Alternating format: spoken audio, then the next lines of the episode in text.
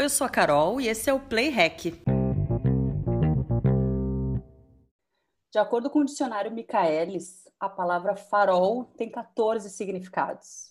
Entre eles, eu escolhi dois que se encaixam perfeitamente na pessoa que eu trago hoje. Um, tudo aquilo que ilumina, mostra a direção, encaminha. E dois, aquela que dirige, vai na frente, lidera, guia. Ela é de fato uma mulher que guia, que ajuda a gente a encontrar um rumo, dá impulso às ideias esquecidas, empoeiradas. Sabe aquela pessoa que te ajuda a se reinventar? É ela. Até porque ela mesma precisou se reinventar algumas vezes.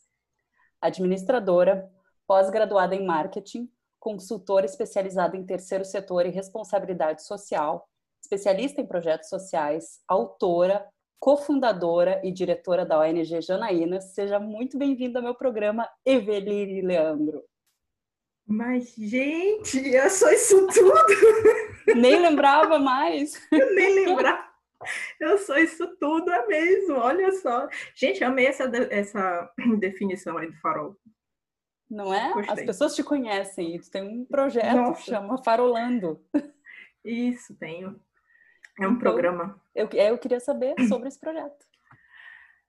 Ah, engraçado, esse, essa história do farol, do farolando, começou, eu acho, há uns dois anos atrás, quando eu comecei a trabalhar mais intensivamente com a Tati, que você já fez o podcast com ela, a Tatiane Pereira, e a Gisele, que é uma brasileira que mora na Dinamarca.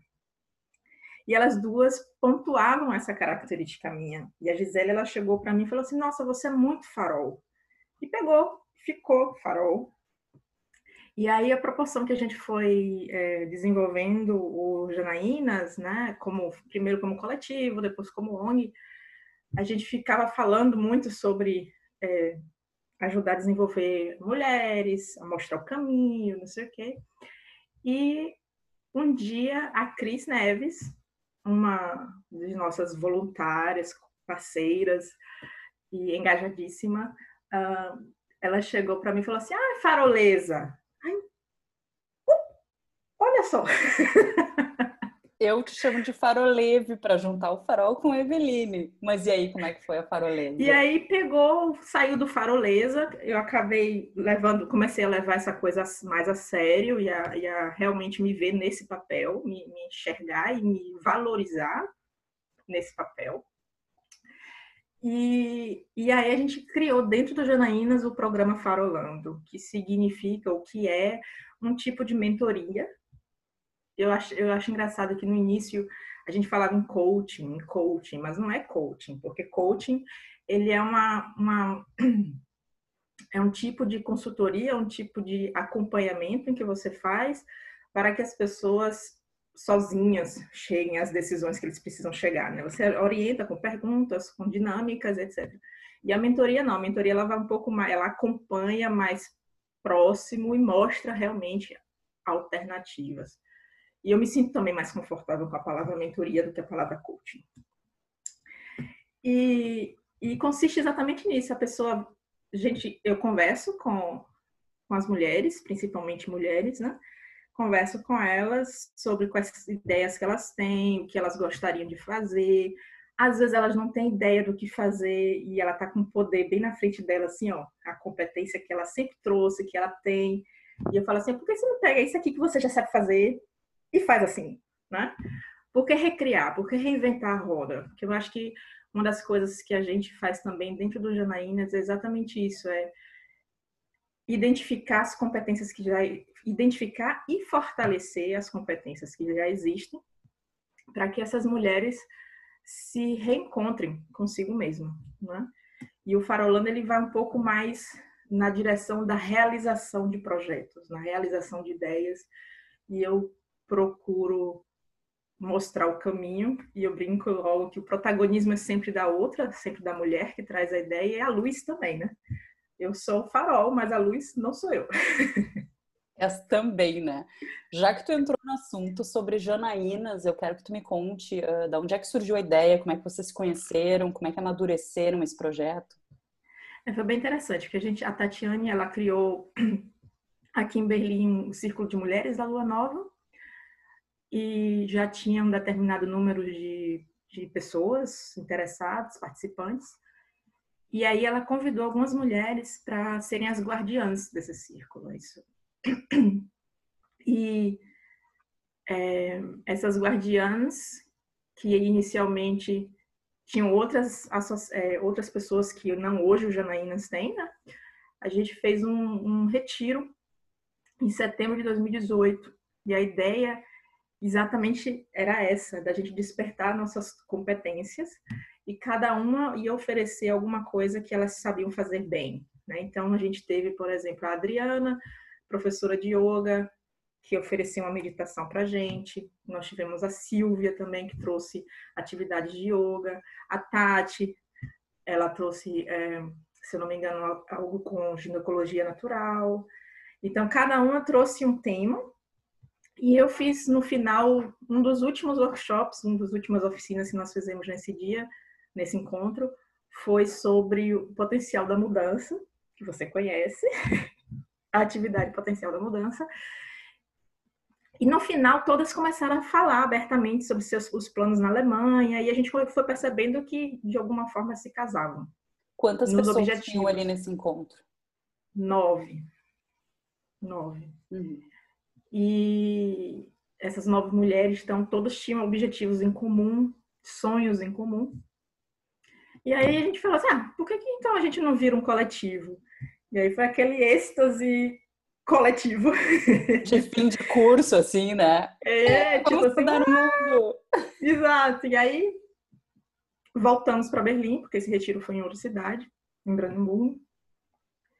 E aí voltamos para Berlim e a gente começou amadurecer a ideia e trabalharmos, trabalhar nisso. E hoje somos oito, sete ativas e a Casa das Sete Mulheres, né? É um número bom. Exato. E estamos aí executando os nossos projetos, dando espaço para mulheres florescerem, desabrocharem. E o primeiro é foco. Eu ia te perguntar o objetivo dessa sereada.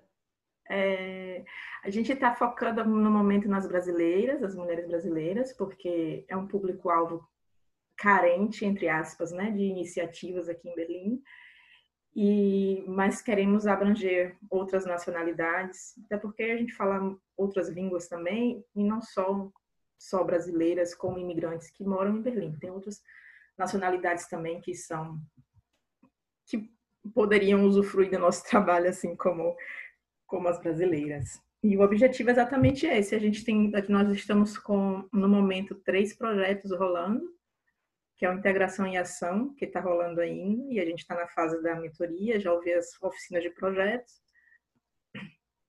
Tem o Pétalas de Saúde, que é, são grupos que acontecem online para é, grupos de autoajuda, grupos de troca. E o Sonhos, Realizando Sonhos, que começou esse mês, e nós estamos com nove participantes trabalhando a questão das crenças limitantes, das realizações dos sonhos, ferramentas para realizar sonhos. E é isso. Que eu acho que o importante é as mulheres serem conscientes de que o poder está nelas, né? E não esperar que alguém ofereça o poder para elas, mas que elas percebam o poder está dentro delas e elas podem usufruir desse poder de forma positiva. Precisam só de um empurrãozinho ou de um farol indicando a direção. Ou, ou isso, é. Evi, eu assisti a uma entrevista tua e que tu fala que a tua pele conta uma história. Que história que conta ah. a tua ah. pele? Ai, é bonita essa, essa frase, eu acho muito bonita, que minha pele conta uma história. Eu, eu moro na Alemanha desde 2010 e aqui em Berlim, sempre em Berlim. E em 2012 eu fui diagnosticada com hanseníase. Para quem não sabe, hanseníase é uma causada por uma bactéria e é identificada através de manchas na pele. Você faz o diagnóstico através das, dessas manchas. E essas manchas elas são, podem ou são insensíveis, né? Podem ser ou são insensíveis. E com o tempo, por conta dos remédios, por conta da exposição ao sol, que seja, elas podem ficar escuras. E no meu caso, elas ficaram bem escuras, porque eu sou branca, eu tenho a pele branca. E eu tomei um remédio que, que tem esse efeito colateral. Eu tomei uma dose muito alta desse remédio, que era um antibiótico. São três antibióticos que são usados para fazer o tratamento. Tem cura, obviamente. E, mas aí eu, eu tive um, um, problema alérgico com os antibióticos e aí eu precisei aumentar a dose desse com um efeito colateral. E as manchas ficaram super escuras e bem marcantes, né? E por toda a questão dos remédios que eu tomei, da doença em si, minha pele ficava muito sensível ao toque, eu tinha, é, porque a hanseníase ela ataca os nervos também, né? Não só a pele. Então, sensibilidade ao toque, dores, manchas, remédios. Então, toda essa coisa, eu tenho toda uma história para contar por conta dessa experiência que eu passei e minha pele especialmente porque era o que era visível, não o que as, as outras pessoas viam. Muitas pessoas falam assim: "Ah, mas não é tão mal assim, vai passar". Aí quando eles viam a minha pele, né, o meu braço, a minha perna, ele é, não, é, é. Talvez seja hum. um pouquinho mais grave. Talvez, né? Porque eu acho que tem essas doenças invisíveis, né? Como depressão, diabetes, essas coisas, que as pessoas não veem e julgam como se fosse nada. Né? Porque eu não estou vendo, é, ou elas não existem, ou é uma invenção da cabeça da pessoa, né? E isso é muito triste quando a gente tem essa visão limitada do ser ou estar com a doença. Inclusive, no período que tu estava fazendo o tratamento, tu escreveu um diário que virou livro, né? Exatamente, porque no início eu tinha muita dificuldade de contar, de falar, de me expressar, porque eu não aceitava a doença. Não necessariamente, não só por ser hanseníase, porque tem todo o estigma da doença, mas também porque eu estava dois anos na Alemanha, eu estava começando a viver minha vida aqui, eu estava feliz fazendo um estágio, então eu falava, nossa, né, cheguei, Conquistando eu... várias coisas. Exato. E aí veio a doença e fala, não, não é bem assim não, né? Segura aí. Aí eu comecei a escrever o diário, porque eu achei... É uma forma de expressão, eu sempre gostei de escrever. E eu escrevi esse diário e me ajudou, eu percebi que me ajudou a lidar com os meus sentimentos, ajudou a lidar com meus meus próprios problemas. E aí eu continuei escrevendo, fui escrevendo, fui escrevendo. E a necessidade de expor a minha história também cresceu junto. Porque aí eu pensei assim, não, agora está na hora que as pessoas saibam realmente como eu me sinto, está na hora que as pessoas saibam que essa doença ainda existe, porque tem muita gente que esquece que essa doença existe. É uma doença esquecida, negligenciada. E aí, ao final do tratamento... Esquecida, mas ainda presente, né? É, são 215 mil casos por ano no mundo todo. E o Brasil é o segundo país com o maior número de casos. Nossa. Eu acho importante também dizer que eu peguei a doença, eu, eu, a bactéria, no Brasil, né? E, e aqui que eu fiquei doente, porque o tempo de incubação da doença chega a ser 7, 8, 10 anos, às vezes algumas bibliografias falam até de 20 anos. Nossa. Então eu também não sei dizer quando foi que eu fiquei doente, porque eu não consigo fazer esse rastreamento. E, e aí eu comecei a sentir necessidade de falar sobre a doença, diferentemente do início.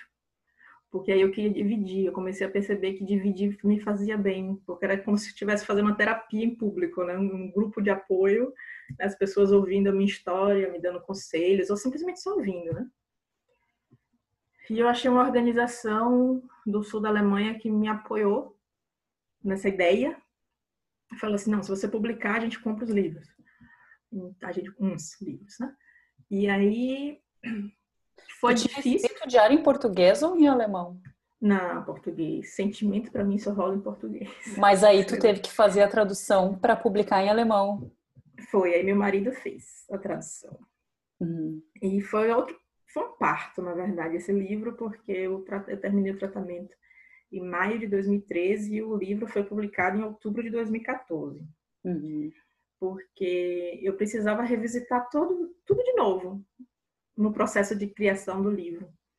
E eu me lembro uma vez que Paulo, o meu marido, ele estava traduzindo, fazendo esse trabalho, E eu peguei ele chorando no quarto, no escritório. E aí eu, Paulo, você tá bem? O que foi? O que que tá acontecendo? Aí ele, não, eu tô lendo a, a parte, não me lembro mais a parte, mas eu tô lendo aqui a parte tal. Aí ele olha para mim com o olho cheio de lágrimas, chorando. Eu assim, nossa, você sofreu, viu? Eu fiz, é. eu sei. e ele acompanhou todo o processo. Então foi, foi um processo de. É, eu trabalhei um trauma, né? E eu, eu, eu acho que esse trauma ele fica também. Eu comemoro todo ano o fim do meu tratamento. Eu, eu, eu comemoro como se fosse meu segundo aniversário. E eu fico sempre nostálgica, pensativa, reflexiva nesse dia, mais sensível. Eu começo a chorar do nada, mesmo tendo já sete anos. Porque minha pele conta uma história. E eu ainda tenho algumas marcas, né? eu tenho ainda algumas, alguns souvenirs dessa, desse período na minha vida. Eu gosto desse jeito que tu conta, porque é uma história, eu tô aqui chorando e tu tá contando. Tenho aqui souvenirs, trago comigo souvenirs no meu corpo. que o nome do teu livro é, né, a doença, a luta contra uma doença muito esquecida. As pessoas é. só lembram quando ou conhecem alguém ou ouvem falar de alguém conhecido, porque até então se imagina que não existe mais, né? Já passado, não tem mais. Exato, até porque as pessoas não ligam mais com o que era no passado, né? Ainda bem, porque o estigma realmente dessa doença é muito, muito, muito grande. Em muitos países ainda existem pessoas que são estigmatizadas na rua, que são proibidas de frequentar espaços públicos, que não podem casar. Mesmo existem leis, existiam leis. Acho que há três, quatro anos atrás essa lei acabou na Índia. Eles eram proibidos de casar, eles eram proibidos de entrar em transporte público. Existia a lei para. Né? Não é só a pessoa ser proibida pela sociedade, mas existia uma lei que possibilitava exatamente essa exclusão. E aí é um trabalho também que a gente, nós, enquanto pessoas afetadas, fazemos de advocacy, né? De para evitar ou para é, fazer com que essas leis sejam canceladas e algumas já foram mas ainda existem em muitos outros países. O estigma fica, né? A lei acaba, mas o estigma fica e vai demorar também mais um pouco para que isso acabe. Algumas novas gerações, talvez. É, mas trabalhando sempre para melhorar a vida de todo mundo, né? Exato, exato. É. Na, no meu livro também, quando eu publiquei, eu tinha, inclusive, tem um, um capítulo um capítulo, um dia do livro que eu falo exatamente isso. Eu estou disposta a levantar essa bandeira, quero levantar essa bandeira, porque não é só não é só o fato de eu ser uma pessoa, ter passado pela experiência, mas por assumir o compromisso de falar por outros que passaram pela experiência. Porque tu já estás curada agora, né? É, desde maio de 2013. Então, mas ficou. E eu publiquei o livro, eu fiz muito trabalho de fiz muita palestra, fiz muito workshop na Alemanha, na Áustria, na Suíça. Então, foi um momento também bom de aprendizado para mim, para me reconhecer também no papel de protagonista. Uhum. Teve, então, ao final, uma, uma lição bacana para ti. É, eu cresci junto, né? Uhum. Ou, ou me redefinir, como você também falou no início. Evi, como é que é ser farol nesse mundo, às vezes, tão escurecido pela falta de autoconfiança? Nossa, olha, boa pergunta. Mas eu acho que eu me sinto tão bem quando eu faço esse trabalho. Eu me sinto tão bem quando eu converso com uma mulher e falo assim, Eveline, nossa, você trouxe exatamente a ideia, né? Você conseguiu sintetizar tudo numa ideia do que eu queria fazer. Muito obrigada. E, sabe, todo esse feedback que eu recebo é uma energia, é uma troca de energia tão bacana que me, dá, me motiva a continuar fazendo esse trabalho. Me motiva, inclusive, a querer expandir mais o trabalho, não só ficar no, no âmbito do individual, né, de conversas, mas também trazer outros, outros projetos, trazer outras ferramentas para disponibilizar para quem quiser. Né? E eu acho que isso faz com que eu tenha esperanças de que, mesmo na escuridão, a gente, como, mesmo como vagalumes, né, que no pisca-pisca, mas a gente está lá ainda. Tá? Às vezes está apagado, mas depois a gente volta. Às vezes apaga, mas depois a gente volta. Que bonito. Evi, tu te apresenta como baiana, apesar de ter nascido no Paraná. O Gilberto Gil tem uma música que chama Toda Menina Baiana. Aí eu vou fazer uma brincadeira contigo em forma de ping-pong. Tá? Meu Deus, será que eu consigo? Um santo. Bárbara. Um encanto. Praia. Um jeito. O meu. Um defeito. Ah, inveja. Eu queria, eu queria só deixar um, talvez, um, um mini recadinho, né? Porque tem, é, é uma pergunta que muitas pessoas também me fazem quando, quando dou entrevista sobre o livro e tal. E aí eles perguntam sobre a doença, o que que mudou na minha vida, o que que eu, como eu vejo hoje, né? Sete anos depois, nesse caso, a hanseníase. E aí eu falo que nada acontece por acaso porque muito provavelmente sem essa sem a hanseníase, sem a experiência de ter tido a hanseníase, eu nunca teria escrito um livro, mesmo tendo sido meu, sempre meu sonho de escrever um livro. E eu não estaria hoje aqui falando com você, talvez, oh. porque todo o meu caminho se modificou, a, a, minha jornada se modificou através dessa, dessa, dessa situação. Então, assim, é transformar o limão em caipirinha. Ai, que delícia! Porque limonada não basta. Tem que curtir o final de semana. É isso aí. E aí, para finalizar, eu sempre gosto de finalizar com uma música. E aí eu pensei, eu tinha pensado em colocar essa música do Gilberto Gil, toda menina baiana. Mas Uh, agora me veio uma luz e eu pensei, vou trocar a música e eu vou colocar Vando. Você é luz, raio, estrela e luar. Essa é a música, a minha música para esse episódio. Eve, qual é a tua música para esse episódio? Peraí, deixa eu parar de dar risada. Consigo pensar. Nossa, tem, teve pensando. Uh Ai, como é o nome dele? Nossa, eu tô lembrando pode da música. também, pode cantar, não tem problema. Nossa, minha voz maravilhosa, né? Cantando. Cadê Juliana para me ajudar? É aquela quando fui ferido, vi tudo mudar.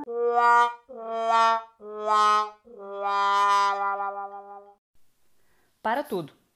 Depois que a gente gravou esse programa, a Eveline me mandou uma mensagem pedindo para que eu trocasse a música escolhida. Nada contra a canção do Guilherme Arantes chamada Meu Mundo e Nada Mais. Mas, de acordo com a própria Eve, os versos Não estou bem certo se ainda vou sorrir sem um travo de amargura são muito tristes e foram causados por uma pane momentânea no sistema eveliniano. Portanto, a nova música escolhida pela minha entrevistada é a versão Caia na Gandaia do Gilberto Gil.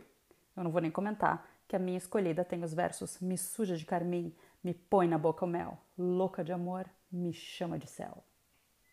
E quem quiser saber mais sobre ti, como é que faz? Ou comprar o teu livro? Aí eu peço que entre em contato comigo ou pelo direct do meu Instagram, que provavelmente você vai oferecer, é, disponibilizar, ou por e-mail também, se você quiser também pode disponibilizar. Pode falar aqui qual que é o teu Instagram ou o teu e-mail. Meu Instagram pessoal é o Eve Leandro e o e-mail é o eveline.leandro, eveline com Y, arroba gmail.com. Muito obrigada pela conversa. Parabéns pela tua luz. Obrigada a você, linda.